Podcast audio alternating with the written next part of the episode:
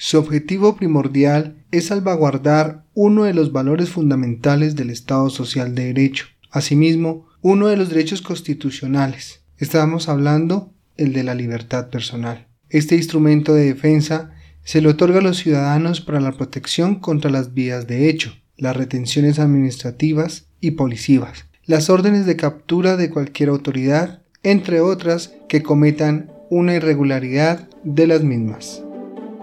Bienvenidos a una nueva entrega del podcast Ilustrando el Derecho. Soy Eduardo Rubio Perilla y este es un podcast de derecho dedicado para no abogados y también para abogados, donde cada sábado examino los temas relevantes del derecho y sus ramas. Hoy exploraremos el habeas corpus.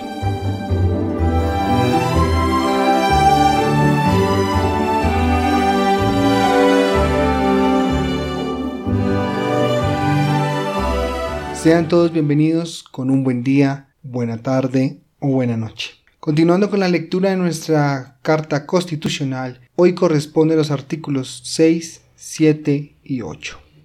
Abro paréntesis. Artículo 6. Los particulares solo son responsables ante las autoridades por infringir la Constitución y las leyes. Los servidores públicos lo son para la misma causa y por omisión, o extralimitación en el ejercicio de sus funciones. Artículo séptimo. El Estado reconoce y protege la diversidad étnica y cultural de la nación colombiana. Artículo octavo. Es obligación del Estado y de las personas proteger las riquezas culturales y naturales de la nación. Cierro comillas. Debo iniciar este episodio manifestando a mis oyentes que llevo ya dos sábados sin subir contenido. Los motivos, uno por la tecnología, ya que falla y pues hay cosas que se le salen a uno de las manos. Y lo otro es por un pequeño descuido mío que tiene que ver con lo del tiempo. Por lo tanto, pues mis más sinceras disculpas y bueno, vamos por ella por el tema de hoy. Continuando con los temas constitucionales, hoy exploraré un tema que es súper fundamental que a lo largo de la historia del mismo se han realizado connotaciones, debates, marchas, mejor dicho, de todo lo que se les puede pasar por su mente para lograr implementar este mecanismo de defensa. Tiempo después, en Colombia, fue integrado en la Constitución Política de 1991. Este mecanismo atiende a uno de los derechos constitucionales que es el de la libertad y es conocido como el habeas corpus. El habeas corpus es una palabra latina que quiere decir tener el cuerpo libre, en donde se expresa el habeas es tener y el corpus es el cuerpo. Inicialmente, el derecho fundamental, el cual está protegiendo, lo encontramos en el artículo 28 de la Constitución Política de Colombia, el cual reza. Abro paréntesis. Artículo 28.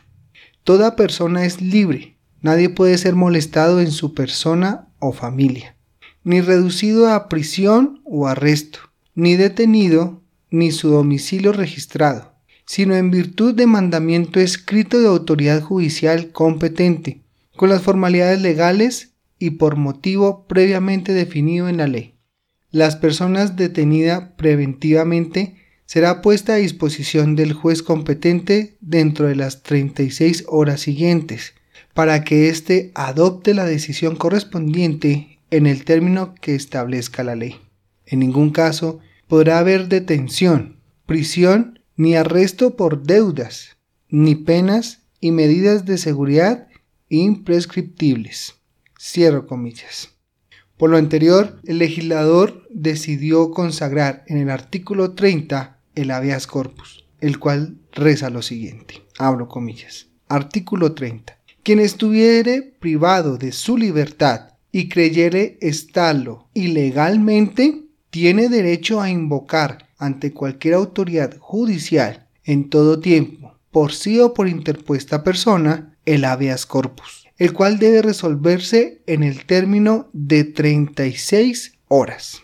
Entonces, ¿qué es el habeas corpus? El habeas corpus es un derecho fundamental y a la vez una acción constitucional que tutela la libertad personal cuando alguien es privado de la libertad, o como lo digo yo, en el ejercicio de su libertad, con violación de las garantías constitucionales o legales, o ésta se prolonguen ilegalmente. ¿Quién conoce del habeas corpus? La competencia para resolver solicitudes de habeas corpus están en cabeza o son competentes para resolver la solicitud de habeas corpus todos los jueces de la República de Colombia y tribunales de la rama judicial del poder público. ¿Quién es el beneficiario del habeas corpus? El beneficiario es todo ciudadano colombiano que se encuentre en el territorio nacional y que estuviera ilegalmente privado de su ejercicio de la libertad. Ojo, debe estar ilegalmente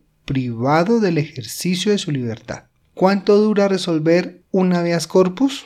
El mismo tiene que ser resuelto en un término de 36 horas. Vale aclarar que este mecanismo de defensa puede ser presentado cualquier día del mes o del año. Y los jueces que están de turno lo tienen que resolver, sea fin de semana o festivo. ¿Quién puede presentar un habeas corpus? El habeas corpus lo puede presentar el mismo interesado, o sea, el que está detenido ilegalmente, como también lo puedes presentar o invocar por medio de un tercero sin necesidad de un mandato alguno. Asimismo, puede ser presentada por la Defensoría del Pueblo y la Procuraduría General de la Nación. Decisión dentro de un habeas corpus. Demostrar la violación de las garantías constitucionales o legales, la autoridad judicial competente inmediatamente ordenará la liberación de la persona privada del ejercicio de su libertad.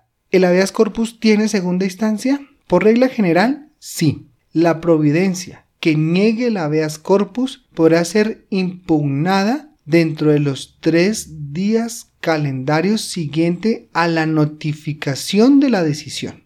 Después de esta teoría, hagamos un pequeño caso. Hay una persona capturada ilegalmente. Por intermedio de abogado, presenta una solicitud de habeas corpus.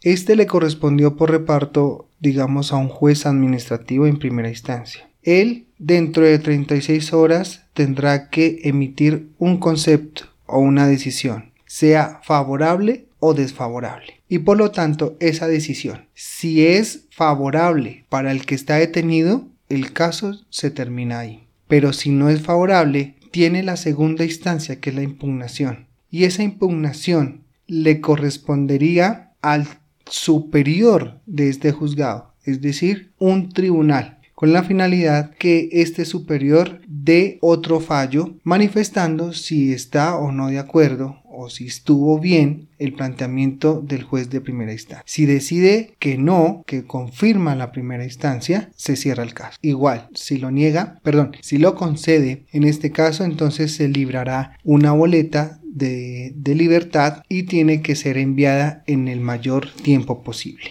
Con la teoría y este pequeño caso, finalmente se puede decir que el habeas corpus se establece como un mecanismo por excelencia para la protección de la libertad del ciudadano frente al poder del gobernante. La consagración del habeas corpus en la constitución política nace de la preocupación existente por las continuas y rutinarias violaciones que ha sufrido el derecho a la libertad considerando por muchos como primordial entre todos los derechos fundamentales.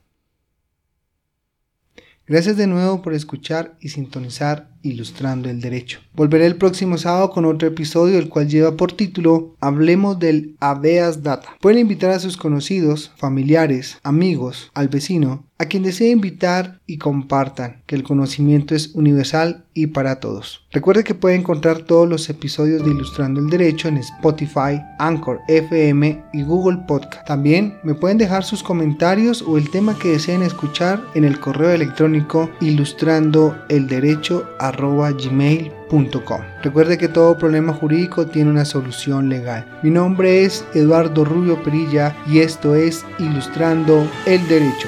Hasta la próxima.